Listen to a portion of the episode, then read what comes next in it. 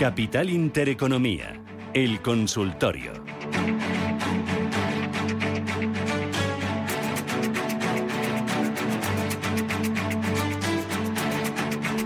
Consultorio de Bolsa ya en marcha hoy con Joaquín Robles, analista de XTV y los teléfonos, se los recuerdo, son el 91 533 1851 91 533 1851 y el WhatsApp 609 224 716 609 224 716. Joaquín, ¿qué tal? Buenos días, ¿cómo estás?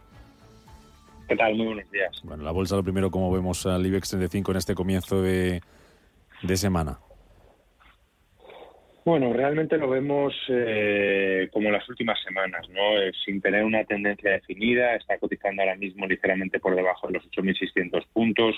Vemos que desde finales de noviembre del año pasado, desde que apareció eh, la variante Omicron y perdió los 8.850 puntos, no lo ha recuperado, ha tenido tres intentos hasta ahora y parece que va a necesitar más ¿no? que los buenos datos para romper esta línea de resistencia y, bueno y que, y que, y que podamos ver ¿no? En niveles cercanos a los que cotizó durante la mayor parte del año pasado. Pues vamos con los eh, valores. Vamos con las preguntas de nuestros oyentes. Luego, Joaquín, nos cuentas también recomendaciones, ¿vale? Después del boletín, cuando hagamos la paradita. A la vuelta, hay recomendaciones, valores que estéis siguiendo ahora mismo y que puedan tener una buena oportunidad. Vamos con un mensaje de audio. Hola, muy buenos días. Vamos a ver, ya de una consulta al señor Arista, por favor. Eh, si el índice sectorial bancario europeo supera los 112, ¿qué valores, qué bancos, tanto me da igual que sean españoles o europeos, creen que tienen más potencial o más, más recorrido? Nada más, muchas gracias y que tengan buen día. Lo primero, ¿sois optimistas con los bancos? Eh, somos optimistas, sí, es verdad que ya parte del movimiento alcista se ha descontado. Eh, tenemos, por ejemplo, aquí en España la mayor parte de entidades, excepto BVA, subiendo eh, a más de doble dígito. De hecho, tres de ellas ya subiendo cerca de un 20%. Eh, sinceramente, yo cuando estoy invertido en un sectorial bancario prefiero seguir en él que irme a un valor concreto, ¿no? Eh, me costaría decidirme por un banco, dos bancos que crea que lo puedan hacer mejor que el sectorial y además que voy a estar mucho más tranquilo, ¿no? Porque al final eh, estás apostando por, todo un sector. Sabemos aquí en España, por ejemplo, tenemos muy buenas entidades, pero eh, mira lo que le está pasando a BBVA, que está a lo mejor eh, más limitada, ¿no? Por el comportamiento de Turquía y eso le puede pasar a cualquiera de las otras entidades por las particularidades eh, que tiene. Nosotros lo que pensamos eh, de aquí a final de año es que el BCE poco a poco va a ir cambiando su postura, ya lo vimos la semana pasada, y nos vamos a acercar a un endurecimiento monetario progresivo como estamos viendo en Reino Unido y Estados Unidos. Eso lo que va a hacer es aumentar los márgenes y, por tanto, los beneficios de los bancos. Mm, Vale, ¿alguna, ¿algún banco que le diéramos a este, a este oyente? Bueno, en España la verdad que el Banco Santander quizás es el que más nos gusta. Eh, lo hemos visto no durante los últimos resultados además eh, de ampliar el dividendo pues también va a llevar a cabo un programa de recompra de acciones que no estaba tan claro que lo fuera a anunciar a principios de año y quizás el que más potencial tiene eh, bueno porque no ha tenido a lo mejor la fuerte subida que el resto de entidades españolas así que nos decantaríamos por eso pero vamos desde luego preferimos estar metidos en un ETF sectorial bancario que en un valor concreto. Venga, vamos con un oyente. Ignacio, ¿qué tal? Buenos días.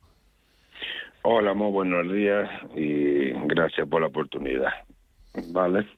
Mira, quería preguntar a, aquí al analista por una empresa mejor es un poco rara, es americana, es de láser cardiovasculares. Se llama RA Medical.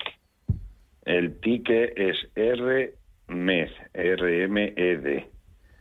Es que la tuve y me salí perdiendo y ahora ha bajado mucho y quería volver a entrar, a ver si me aconsejaba poder entrar ya o no, porque han hecho un offering y la han bajado mucho. Sí sería momento de entrar. Muy bien. Perfecto. Gracias, Ignacio, por llamarnos. Venga, muchas gracias por todo a vosotros. Joaquín. Bueno, la verdad que a Ignacio le diría que en el mercado hay oportunidades más que de sobra para estar eh, tratando de buscar rendimiento en este tipo de valores. no Lo primero que veo nada más meterme en esta acción es que cayó un 48% ¿no? la semana pasada. Son este tipo de acciones con una capitalización muy baja. Estamos hablando de una empresa eh, que vale ¿no? Eh, menos de 6 millones de dólares y bueno y desde los máximos ¿no? que tuvo a finales de 2020 eh, está en caída libre. ¿no? De hecho, es que no, no, no sabría ni decirte eh, cuál es su siguiente soporte, porque prácticamente desde esos dos años eh, no ha tenido ¿no? un nivel más bajo.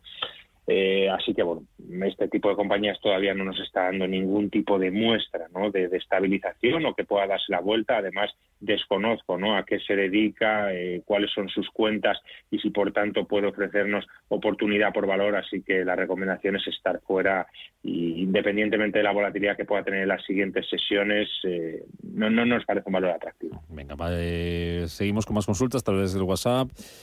Estoy en pérdidas en Celnex, compré a 53,4 y así como en Colonial, entre 8,54. Voy a largo plazo. ¿Me recomienda el analista quedarme o salir?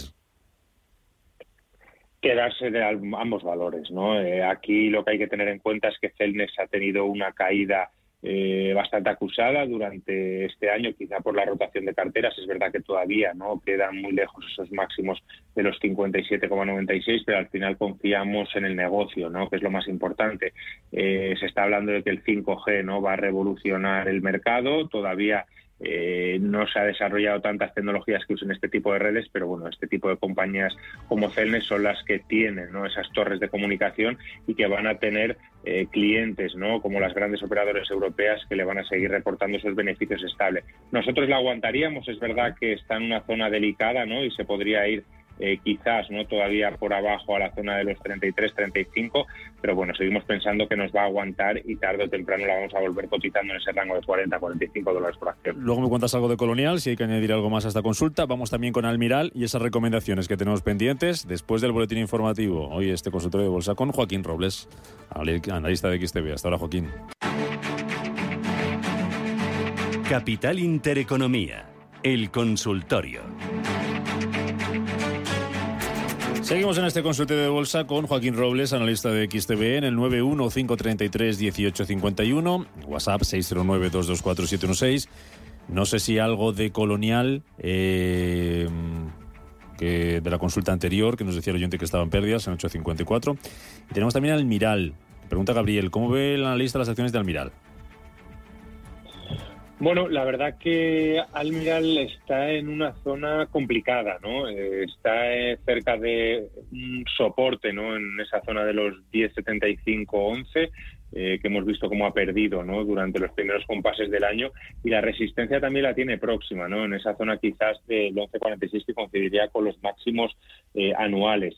Eh, obviamente si estás comprando estos niveles yo esperaría por lo menos ¿no? a perder el 10.75 para pensarme en salir del valor y mientras tanto pues bueno intentaríamos ver si puede eh, conseguir ¿no? algún ataque a máximos y bueno también hay que tener en cuenta que este tipo de valores eh, han sido muy demandados ¿no? para protegerse contra la inflación por lo que sí que podríamos ver buenas perspectivas ¿no? de cara al próximo trimestre Venga.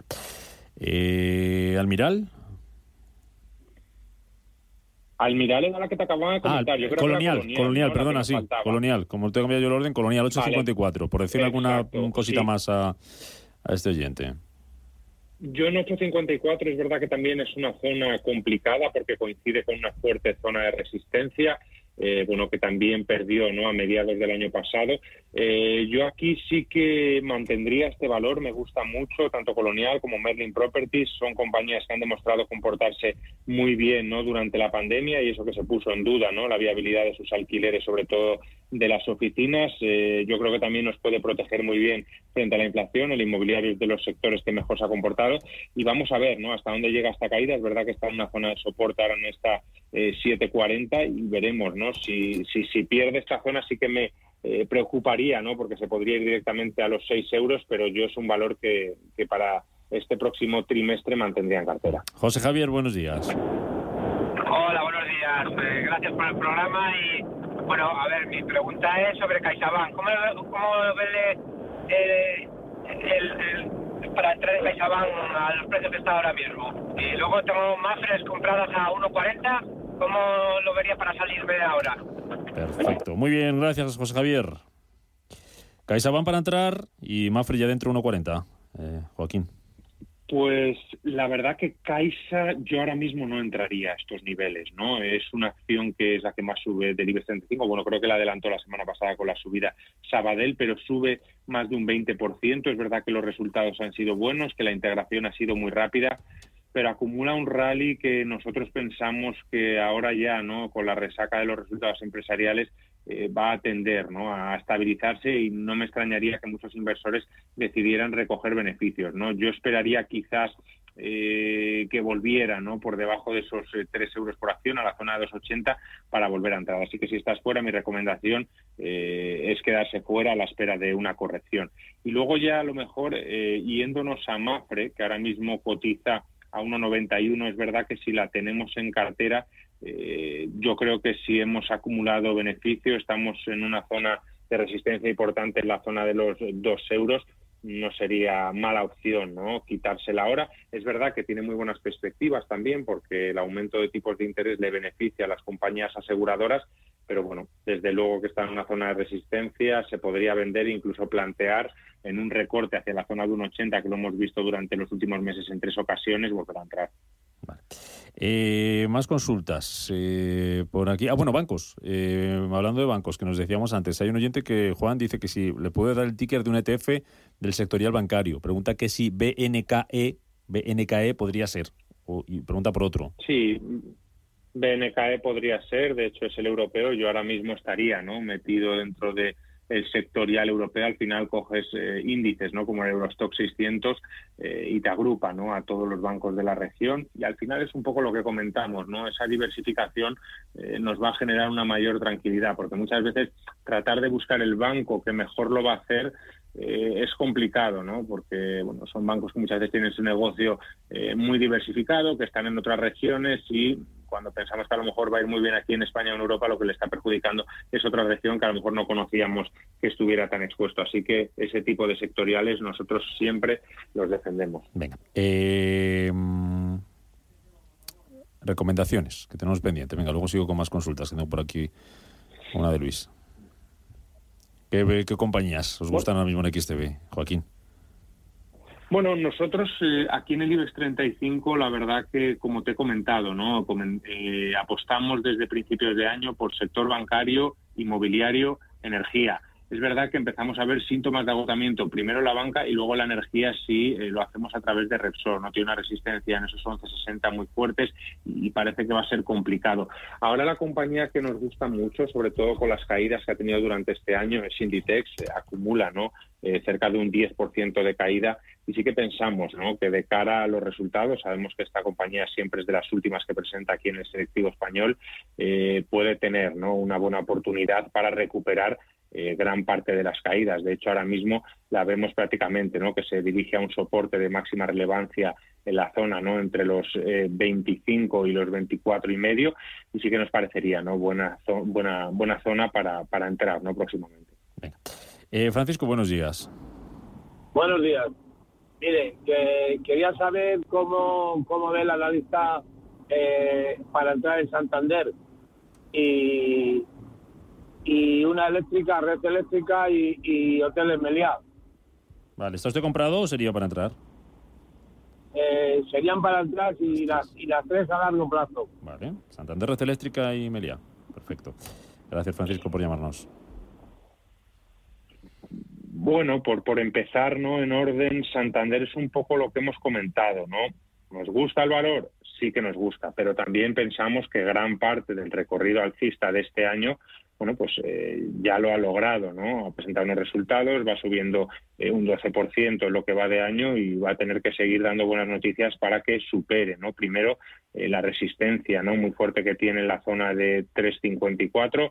es una resistencia que, para que nos hagamos a la idea, no supera, ¿no? Desde mediados del año 2019 y no me extrañaría que empezáramos a ver el valor en un rango lateral, ¿no? Por lo que sí es para entrar, yo esperaría quizá a una corrección, que perdiera esa zona de los tres euros o por lo menos se acercara para entrar y así tener un poco más de, margen. ¿no?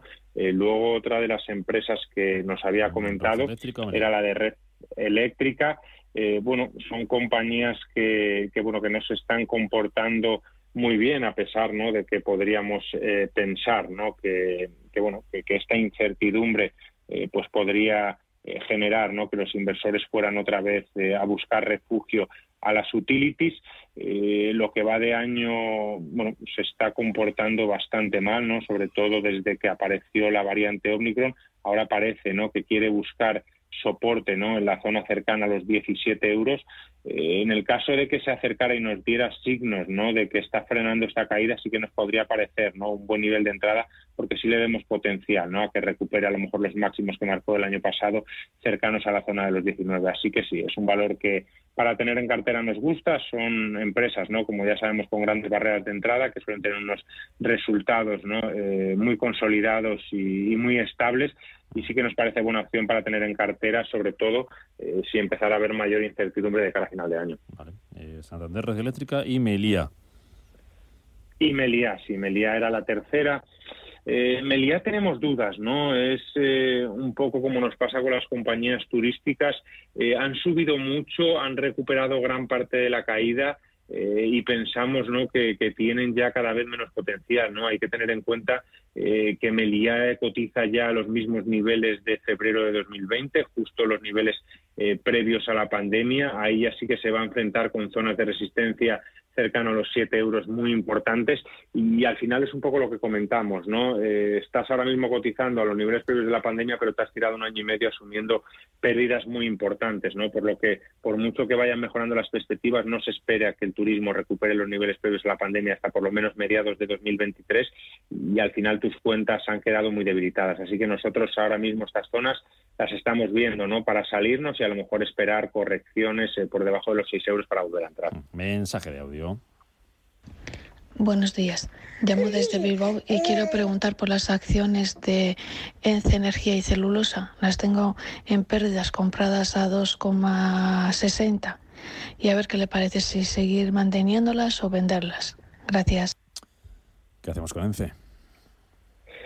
Bueno, pues ENCE es otro de los valores eh, que a principio de año tenía buenas perspectivas, ¿no? Por, por el tema de la inflación, porque eh, al final está relacionado, ¿no? Con las materias primas que han subido mucho, ¿no? Durante durante este año, pero bueno, es verdad que, que 260 eh, es un precio que además coincide, ¿no? Con, con una fuerte zona de de, resistencia, ¿no? Al final, para ver eh, niveles superiores prácticamente nos tenemos que remontar a mediados del año pasado. Eh, yo sí que es un valor que aguantaría, ¿vale? Porque tampoco pienso que, que, pueda caer ¿no? mucho más abajo de, de, la zona de los 2.20. Es verdad que sería asumir una pérdida importante, pero sí que confío ¿no? este valor. O sea que sí que lo aguantaría quizá eh, poniéndome un stop eh, por debajo ¿no? de los de los 2,20. Venga, en un minuto, pero un minuto, un minuto, ¿eh? ¿eh? Dos valores que nos pregunta Luis de Girona para entrar a Amadeus y en Agas. Para entrar ahora, ¿cómo lo ves? ¿Amadeus o en Agas? O si consideras alguno, pues nos quedamos con alguno. Bueno, la verdad que Amadeus es un poco parecido a, a lo que hemos comentado de Meliá, ¿no? Son valores que han subido mucho, que descuentan una rápida recuperación del sector, pero que eh, todavía no, no, no vemos que, esté justificado en precio. Yo quizá me esperaría eh, para entrar en Amadeus. ¿Y la otra era, perdona? Eh, Amadeus en Agas. Y en Agas, las utilities sí que nos gustan, ¿no? déjame un segundito ver que me cargue el gráfico, pero bueno, en el caso de Nagas es un caso similar a la red eléctrica, ¿no? Aunque ha empezado un poco floja este año, sí que nos parece un valor para entrar y estar tranquilo. Además, bueno, son valores que nos están ofreciendo, ¿no? Esos resultados estables y esa política dividendo que también es atractiva.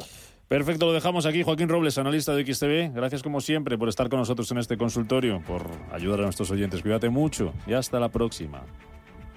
Igualmente, muchas gracias.